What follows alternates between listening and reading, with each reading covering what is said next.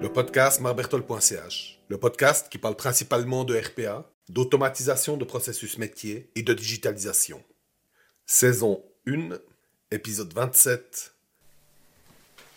La scalabilité des projets de RPA. Souvent, quand on débute avec les RPA, on commence petit. On réalise un POC pour voir si la technologie tient ses promesses. Ensuite, on choisit un processus pilote pour voir si effectivement, dans notre environnement de production, cette euh, nouvelle technologie tient la route. On y va à petits pas, c'est normal, et je dirais même que c'est conseillé. Mais maintenant, comment ça se passe si on automatise des processus qui sont soumis à une fluctuation annuelle ou qui tout à coup sont utilisés énormément? Des processus avec d'énormes pointes de charge ou alors des, processus dont leur charge augmente euh, régulièrement, enfin attendu, pour des raisons de business. Si ça vous intéresse, allez voir sur mon site marbertol.ch pour d'autres contenus comme des articles, des vidéos ou des présentations. Cela dit, regardons ensemble la scalabilité de la RPA. Scalabilité. Alors, c'est un magnifique anglicisme informatique qui signifie qui peut monter en charge ou monter en charge. Mais la RPA, elle est bien plus que scalable, elle est flexible. Et c'est ce qui fait toute la beauté de la RPA sur le sujet. Alors, il faut déjà savoir qu'il est possible d'automatiser plusieurs processus avec un seul robot, un seul assistant virtuel. Et c'est vrai pour tous les types de robots, les assistés, les non assistés ou les robots hybrides.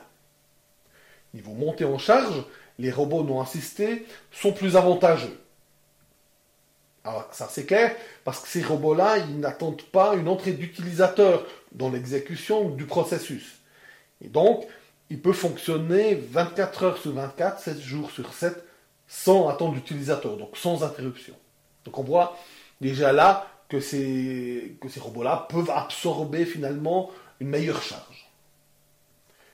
Si un robot n'est pas chargé à 100%, ça signifie simplement qu'il attend entre l'exécution de différents processus. Alors jusque-là, ça n'a rien d'incroyable, et un robot qui n'est pas chargé à 100%, ce n'est pas un problème non plus.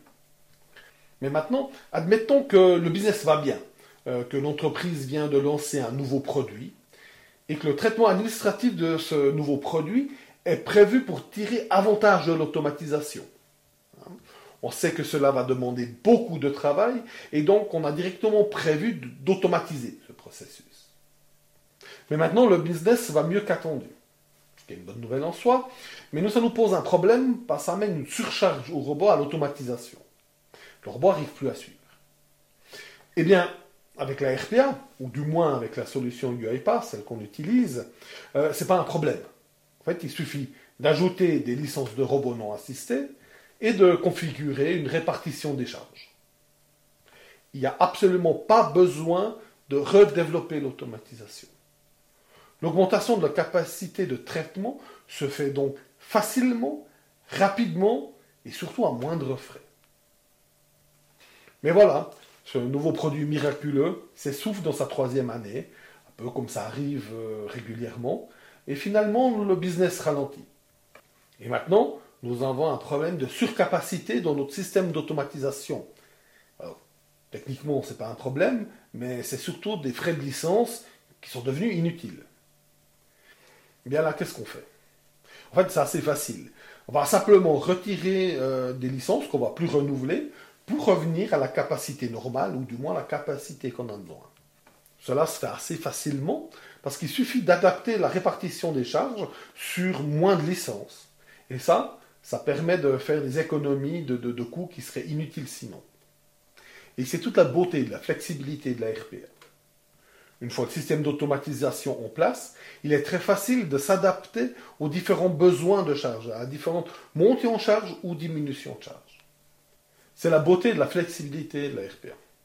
Et cela se fait assez simplement, parce qu'une fois qu'on a retiré les licences, il suffit simplement de régler la répartition des charges, et comme ça, on peut économiser ces, coûts inutiles. C'est toute la beauté de la RPA.